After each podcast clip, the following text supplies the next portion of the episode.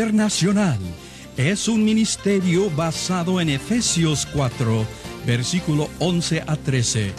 Y Jesús mismo constituyó a unos apóstoles, a otros profetas, a otros evangelistas y a otros pastores y maestros, a fin de perfeccionar a los santos para la obra del ministerio, para la edificación del cuerpo de Cristo, hasta que todos lleguemos a la unidad de la fe y del conocimiento del Hijo de Dios, a un varón perfecto, a la medida de la estatura de la plenitud de Cristo.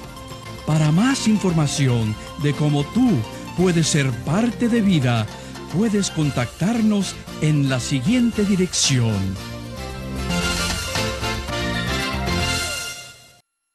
Entramos en este momento a la exposición del libro de Levítico, nuestro tercer libro en la, en la serie del Pentateuco. El libro de Levítico toma a su nombre de la tribu de Leví, de la cual vinieron los sacerdotes y los levitas.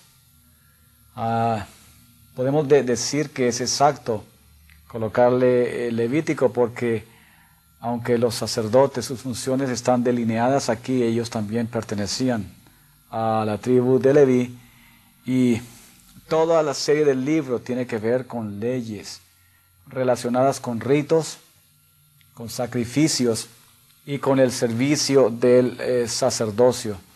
Estas leyes eh, empezaron eh, en, eh, más o menos en Éxodo 20 con el decálogo y Dios eh, le dio esto como una norma ah, de ah, dirección al pueblo y fueron ampliándose gradualmente hasta que tomó el cuerpo en esta serie de escrituras las cuales hizo Moisés. Los levitas estaban encargados del trabajo en el santuario eran los ayudantes de los sacerdotes y hacían el trabajo manual. Este libro es eh, casi totalmente, pudiéramos decir, legislativo, se encarga de leyes. Solo narra tres aspectos históricos. El primero es la investidura de los sacerdotes, toda la ceremonia que hizo Moisés para investir a Aarón y a sus hijos. El segundo es el pecado de Nadab y Abiú, dos sacerdotes que fueron castigados por su irreverencia. Y el tercer evento es el castigo de un blasfemo. El propósito del libro de Levítico es enseñar al pueblo que Jehová quería que ellos se santificaran o que fueron santos. La palabra santo se sucede muchas veces, de la misma manera la palabra inmundo. Pero Jehová quería mostrarle al pueblo que ellos debían ah, permanecer ceremonialmente limpios, tanto para su vida en, en conjunto, su vida civil y religiosa, pero también ellos deberían vivir una vida de santidad dedicada a Dios, apartados del mal. La idea que se filtra a través de todos ah, estos capítulos es de que Dios quería que su pueblo fuera ah, separado de, eh, o estuviera separado de costumbres paganas y estuvieran dedicados en su, en su mente, en su alma, en su cuerpo a servir solamente al Dios de ellos. Eh, trata también de ofrendas, de alimentos, de purificación, leyes de castidad, de festividades y hay otras eh, ceremonias. Si bien es cierto, la mayoría ah, de estas leyes estaban relacionadas directamente con los sacerdotes. Ellos eran los que podían administrar muchos ah, de, estas, ah, de estas leyes. Sin embargo, el grueso está enfocado para la manera en que el pueblo debería vivir en tanto en su familia como dentro de la sociedad allí hebrea. También el propósito del, libro de Levítico es eh, mostrar aunque hay leyes, Dios también eh, otorga y da gracia y perdón. Ah, la idea de la expiación es frecuente. Dios quería que su pueblo se acercara, no en sus méritos, sino en los méritos de un sustituto que haría expiación por ellos. Eh, eh, frecuentemente corre la idea de sacrificios, cinco diferentes sacrificios. Pero la idea central es de un Dios que quiere tener contacto con su pueblo a través de la forma en que Él lo designa. De tal manera que Dios establecía la manera en que el pueblo debía acercarse a Él. Y no había otra manera. otra manera eh, Dios no la aprobaba. Dios estableció, por lo tanto, el sacerdocio y estableció las leyes para que el pueblo supiera cómo podían acercarse a su Dios. También nos proporciona información acerca de otros libros de la Biblia. Sin ah, la información que tenemos en Levítico, sería casi que imposible entender el libro de Hebreos. El libro de Hebreos toma Levíticos y lo amplifica, empieza a mostrarnos lo que tenía que ver con estas leyes, con el tabernáculo, con los sacerdotes.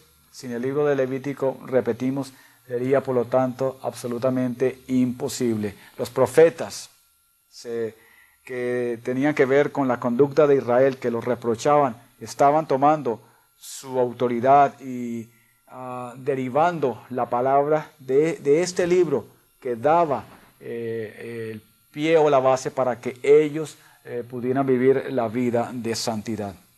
Aunque muchas ah, ceremonias y reglas no están todavía del libro de, Levítico en vigencia, ya perdieron su vigencia, sin embargo, eh, encierran para nosotros principios ah, permanentes fundamentales. Podríamos compararlo con un grano de trigo.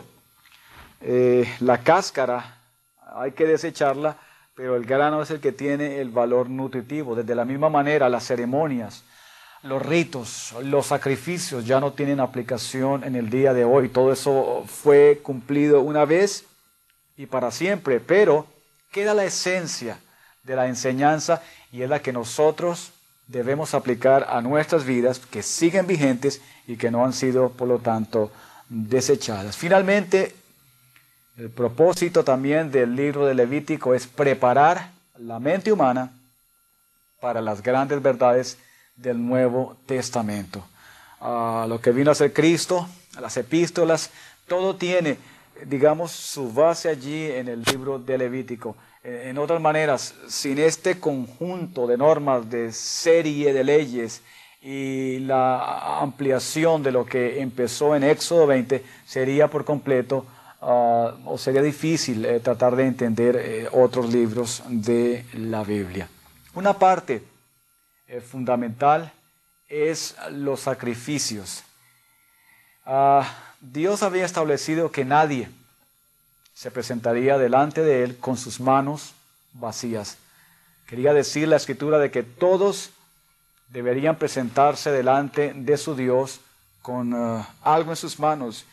Y esto nos eh, habla de que debemos llegar delante del Señor eh, con presentes, pero que presentes que le agraden a Él. Eso corre aproximadamente desde el libro de Génesis con Caín y Abel cuando ellos empezaron a traer sus ofrendas, cuando Abel trajo de lo mejor que tenía él, eh, Caín trajo otra ofrenda, eh, Dios se agradó con la ofrenda de Abel, pero no miró con muy buenos ojos la ofrenda de Caín.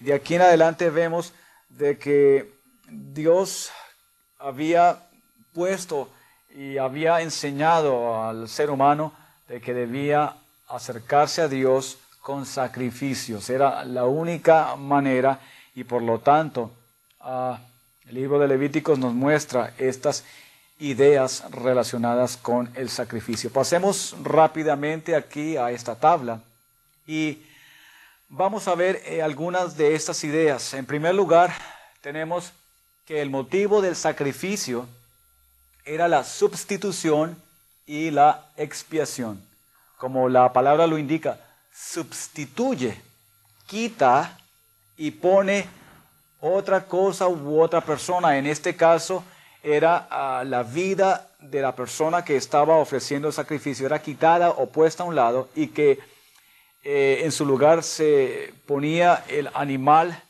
que iba a representar a esta persona y que iba a expiar o que iba a quitar esa ira divina, que iba a ponerla a un lado e iba a tratar de apaciguar a un Dios airado, airado contra el pecado, y era el pecado de esa persona. La segunda idea es la consagración. El sacrificio tendía a, mostrar la idea de que la persona se estaba dedicando a Dios consagrando y la víctima representaba al oferente. Cuando traían el, animalito, eh, ese animal representaba a la persona que lo traía y se estaba consagrando él a Dios, por lo tanto, estaba cumpliendo con la parte que Dios eh, le había pedido a él. Eh, número tres, tenemos una gozosa comunión con Dios. Vamos a verlo un poco más adelante en uno de los sacrificios, como la idea de estar en la presencia del Señor, estar con los familiares, gozándose, ah, alegrándose porque hubo perdón de pecados y porque se está compartiendo en familia, ah, estábamos en compañerismo con otros, corría la idea también en los sacrificios de estar gozándonos por esa comunión que teníamos con Dios. Y ya número cuatro, tenemos que también servía el sacrificio para adoración a Dios. Eh, el animal algunas veces era quemado por completo y el humo que subía eh, subía a la presencia del Señor en olor eh, grato, en olor agradable. Esto representaba de que el animal se había desaparecido, por supuesto, pero que su cuerpo ahora subía en llamas, y en, olor. Y esto era para, para apaciguar a Dios, pero como dice aquí, también era para adorarle a Él, para mostrar nuestra devoción sincera por lo que Él ha hecho por nosotros y también porque a través de ese sacrificio nosotros hemos alcanzado oh, perdón. Ah, dentro de la sustitución corre algo muy importante y es la sangre. Eh, durante la, las normas nuevas que Dios estableció para, Noé, Dios le permitió a Noé comer carne pero no sangre. Y de ahí en, adelante la sangre eh, no se le permitió comer al ser humano. La sangre simbolizaba la vida del oferente, la vida activa. Y esta sangre simbolizaba también que, el pecado tenía que ser ah, apaciguado y perdonado a través de un sacrificio en el cual la sangre iba a ser derramada o iba a correr. En otras palabras, sin expiación, sin muerte de una víctima, la ley espléndida ah, con sus estatutos y mandamientos permanecería inalcanzable. Nadie podría cumplirlo por completo. De manera que la única manera era cuando había derramamiento de sangre para que hubiese perdón y para que hubiese expiación. La manera en que se ofrecían los sacrificios ah, eran diversos. Antes de hacer eso, hablemos de que los animales que se podían ofrecer eran animales limpios y tenían que ser animales domésticos. Entre ellos encontramos a la vaca, a ovejas, a cabra, eh, palomas y tórtola para aquellos que no tuviesen medios económicos, y también el carnero y el becerro. Eh, el animal tenía que ser propiedad del oferente, de la persona que lo ofrecía. Tenía que ser ah, eh, producto de su ingreso. Esto nos habla de que la persona tenía que estar ah, compaginada con, eh, con el sacrificio que iba a traer con el sustituto. Tenía que pertenecer a él. El oferente tenía que llevar personalmente el animal al tabernáculo. Él tenía que llevarlo delante del, del sacerdote y tenía que llevarlo allí como muestra y señal de que ese animal iba a cumplir el, eh, o a pagar el precio por él. Antes de sacrificar el animal, el oferente ponía las manos sobre el animal, sobre su cabeza, Y este era un simbolismo para indicar que ese era su sustituto. Luego era el animal sacrificado eh, y su sangre era derramada sobre el altar del holocausto que vimos eh, previamente, el altar de bronce. Según el sacrificio, todo o una parte del animal era quemada y el resto era comida por los sacerdotes o también era eh, comida allí por el grupo de personas que llevaba el oferente. Pasemos enseguida a ver las eh, diferentes clases de ofrendas aquí en esta ah, tabla. La primera ofrenda que nosotros encontramos era el holocausto, aunque era un sacrificio, también se podía considerar como una ofrenda. Y vamos a ver que era consumido por entero sobre el altar. Era puesto allí el animal y era quemado por completo. Su carne, su, cuerpo, todo era consumido sobre el altar. Y esto representa la consagración del oferente. Eh, cuando el animal era quemado por completo en el holocausto, eh, el oferente se estaba consagrando al, a Dios. Era subía en olor grato a Jehová y cuando la persona no tenía medios eh, para ofrecer ganado, podía ofrecer palomas o en su defecto podía ah, ofrecer tórtolas. Esta era la primera clase de ofrenda. La segunda era oblación. No tenía que ver con eh, sacrificio animal. Era antes bien, eh, era una ofrenda de productos de la tierra, productos agrícolas. Y significa acercamiento. Pasea algo por alto, que el holocausto significa lo que sube. Eh, oblación significa acercamiento, acercarse uno a Dios. Y significaba la consagración de la labor humana a Dios. Estábamos o estamos reconociendo que lo que tenemos y lo que Dios nos ha dado es por su completa gracia y misericordia. Ah, para la oblación se echaba aceite sobre ella, luego se ofrecía incienso, un, incienso especial, se le añadía sal eh, para preservarla y no se le permitía levadura ni miel que aceleraban la fermentación. Volvemos a repetir, echaba aceite con incienso, se ponía sal y no se permitía en ningún caso levadura ni miel. Esa es la segunda clase de ofrenda a la oblación. Vamos con la tercera, el sacrificio de paz. Sacrificio de paz. Este sacrificio era voluntario. El cuerpo del animal era comido por el oferente y sus invitados. Se acercaba el oferente, eh, traía a sus amigos, en algunas ocasiones venían a viudas, los huérfanos, los destituidos, y allí en el tabernáculo pues tenían una especie de convivio, era un compañerismo entre ellos. Esto significaba una comunión gozosa con Dios. La persona participaba a otras de lo que ah, de su, de su, del sacrificio y era como alegría por lo que Dios había hecho por él. Había paz con sus semejantes, pero también había paz con Dios. Este es el tercer sacrificio. Vamos al cuarto. Sacrificio por el pecado. Se hacía este sacrificio, esta ofrenda, por pecados, por ignorancia y hierro. En muchas ocasiones se, ah, pecaba eh, de una manera que no éramos conscientes. Por lo tanto, la ley prescribía este tipo de sacrificio. No se le permitía al, oferente comer la carne del animal.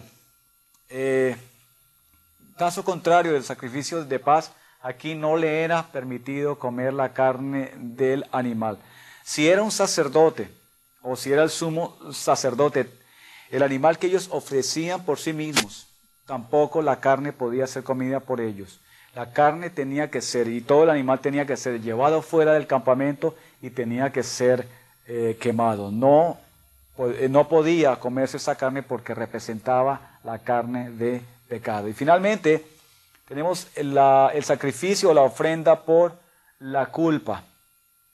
Es la violación de derechos del prójimo cuando inadvertidamente nosotros hacíamos algo que le causaba daño a nuestro vecino o a nuestro prójimo y nosotros queríamos restituírselo o sentíamos compunciones, queríamos restituirle en lo que le habíamos agravado. La ley prescribía que a lo que habíamos nosotros eh, hecho, vamos a colocar un ejemplo, robo, deberíamos añadir una quinta parte en la restitución, de manera que devolvía yo lo, que no me pertenecía y tenía que añadirle una quinta parte y además de eso tenía que ofrecer un carnero.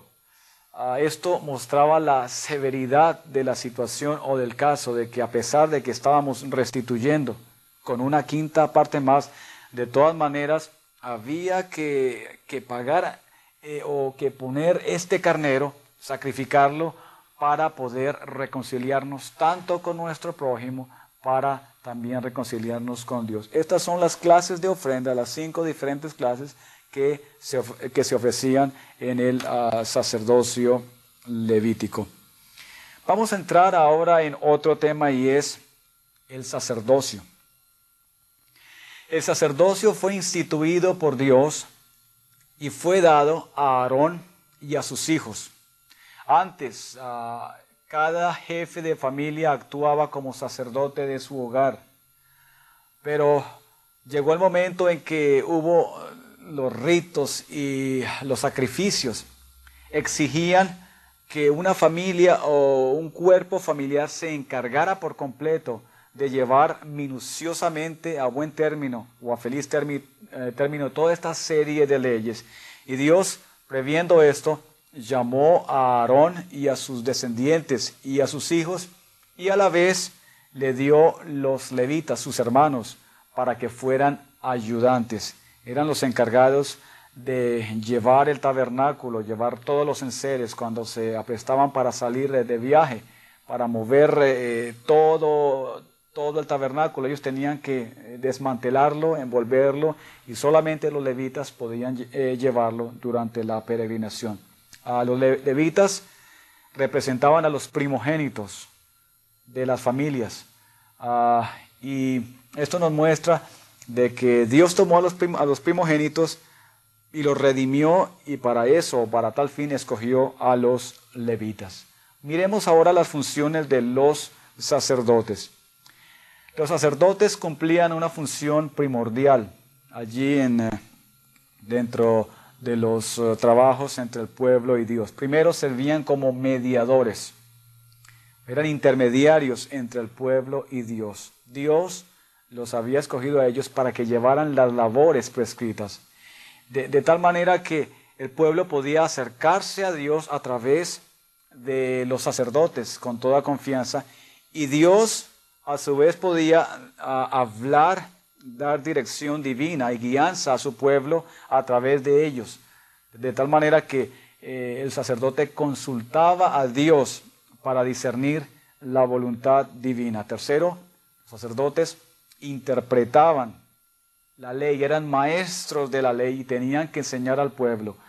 Cada ah, año sabático, cada séptimo año, el pueblo debía reposar y durante ese año el pueblo no podía eh, quedar sin oficio, ellos tenían que congregarse y los sacerdotes tenían que leerles la ley, tenían que eh, explicarles a ellos lo que Dios estaba esperando de su pueblo. También esto era durante el año del jubileo, cuando a través del año 49 y 50 ellos se reunían para que en ese año la ley les fuese a ellos enseñada y leída. Y número cuatro, los sacerdotes ministraban en las cosas sagradas del santuario. De tal manera que ninguna otra persona, ninguna otra familia, aparte de Aarón y sus hijos, podían dedicarse a cumplir esas labores. Ellos fueron preservados, tomados, fueron ungidos y Moisés lo cumplió cabalmente para que mm, el pueblo tuviese acceso a Dios, tuviese purificación y también Dios tuviese acceso a su pueblo a través de sus representantes. Hablemos brevemente del sumo sacerdote, era el más importante de, los sacerdotes, el de más alta jerarquía, el de más, ah, el, de más altura. Era el representante, ah, el que llevaba todo el pecado del pueblo. Cada año, una vez al año, eh, él entraba el día de la expiación al lugar santísimo llevando la sangre ah, del becerro. Y allí él expiaba los pecados de toda la nación por, eh, eh, eh, por, el año. Y era la labor que solamente podía, podía cumplir él. tenía la diferencia de los demás sacerdotes, su pectoral, un pectoral magnífico donde llevaba los nombres de los hijos de Israel. Lo vamos a ver un poco más adelante. Y también tenía sobre sus hombros piedras en los cuales llevaba los nombres de los hijos de, Israel. Ah, era mediador entre la nación y Dios y finalmente era el encargado de, usar el Urim y el Tumim. Eran, se cree que eran dos ah, piedras que llevaba dentro del pectoral. Y allí eh, podía ellos eh, o el sumo sacerdote discernir la voluntad de Dios en eh, una ocasión específica. Probablemente había uno que tenía la respuesta sí y el otro no, y el sumo sacerdote al, tirar las piedrecitas ah, podía ah, saber cuál era la, la, voluntad de Dios en determinadas circunstancias. Los requisitos de los sacerdotes. En primer lugar, tenía que ser un hombre sin defecto. Cualquier hombre ah, de la tribu de Leví, de la familia de Aarón, que tuviese defecto en su cuerpo, no podía ejercer el sacerdocio. Podría hacer otros deberes, pero no podía encargarse de administrar las labores de un eh, sacerdote. Tenía que casarse con una mujer ejemplar. No podía ser una mujer, eh, eh, de, una mujer cualquiera. La mujer tenía que ser una mujer de una vida limpia.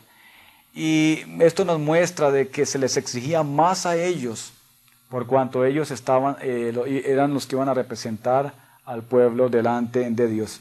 Y finalmente el sacerdote no podía ni debía contaminarse, no podía contaminarse de costumbres paganas, no podía aceptarlas ni, convivir con ellas. Y por supuesto, no podía tocar las cosas inmundas. Ah, las restricciones eran, eran tremendas, el sacerdote eh, no podía tocar eh, ningún cuerpo muerto y en caso de que eh, falleciera alguno de sus familiares, tenía que restringir de hacer luto y duelo. Y esto señala de que el llamamiento de estos hombres era supremo y que su labor era considerada por Dios como muy especial. Eran los representantes y tenían que ser ejemplares en todos. Eh, vamos a ver las vestiduras de los sacerdotes y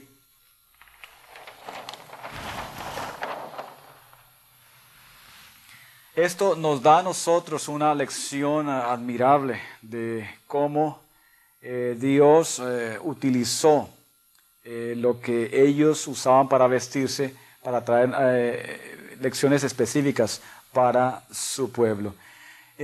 las vestiduras, y vamos a considerar en primer lugar al sumo sacerdote, era una túnica, túnica blanca, que cubría su cuerpo, era ropa esplendorosa. Y debajo de esta túnica él llevaba un calzón, eh, él llevaba eh, también su, eh, su ropa de, tal manera que fuese una forma de mostrar su dignidad al pueblo.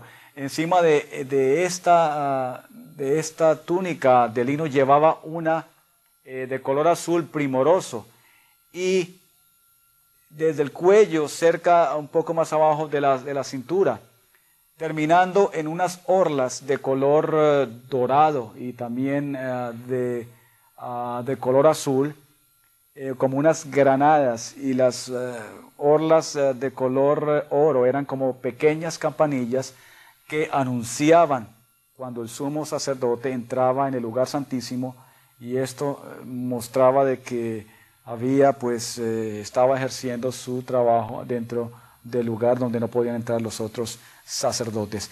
Parte también de la, de la vestimenta era un cinturón o faja que cubría o que, o que ceñía toda su ropa. Y encima de este cinturón encontramos el efod.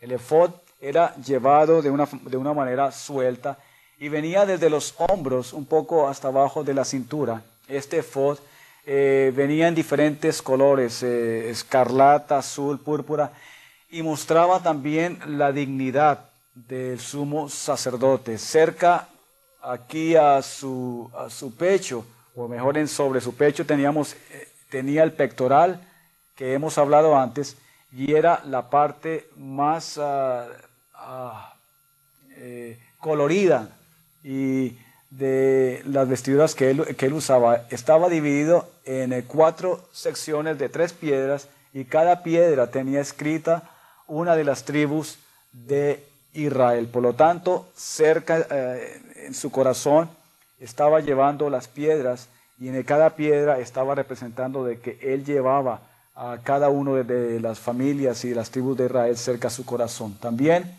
aquí encima del, del en sus eh, hombros llevaba dos piedras un poco más grandes y en cada una de las piedras tenía seis nombres de las tribus de Israel. La mitra eh, protegía su cabeza y era hecha también de lino fino. Frente a esa mitra tenía eh, una placa o una lámina de oro puro y la placa ah, decía santidad a Jehová, mostrando de que el sumo sacerdote debía ejercer siempre esa santidad delante de todo su pueblo. Esta es pues la ropa de los, ah, del sumo sacerdote. La ropa del sacerdote eh, era ah, igual excepto de que no estaba llevando la ropa colorida, la ropa azul, sino que era una túnica blanca eh, simbolizando eh, su rango y su condición más sencilla que la del sumo sacerdote. Esta es pues las vestiduras del sumo sacerdote y nos muestra a nosotros como Dios había ah, determinado que a través de ellas el, sacerdocio de Aarón y de, sus hijos fuera a ser cumplido en toda su ah, exactitud. Esto es ah, a grandes rasgos lo que tenemos nosotros sobre las vestiduras de Aarón y de sus hijos. Eh, en la siguiente clase vamos a ver nosotros la consagración de los sacerdotes. Vamos a ver la, cómo Moisés eh, los ungió a ellos para que llegaran a ser los eh, representantes y también vamos a ver el caso de Nadab y Abiú, juntamente con algunas ah, leyes de pureza. Y finalmente vamos a terminar con las fiestas solemnes que Dios había escrito para el pueblo de Israel. Les habla su hermano y amigo Lee Short, fundador del Ministerio Vida Internacional. Nuestro deseo es el de capacitar obreros para la obra del Señor si necesitas más información acerca de más cursos y su costo, escríbenos a la dirección en la pantalla. Dios le bendiga.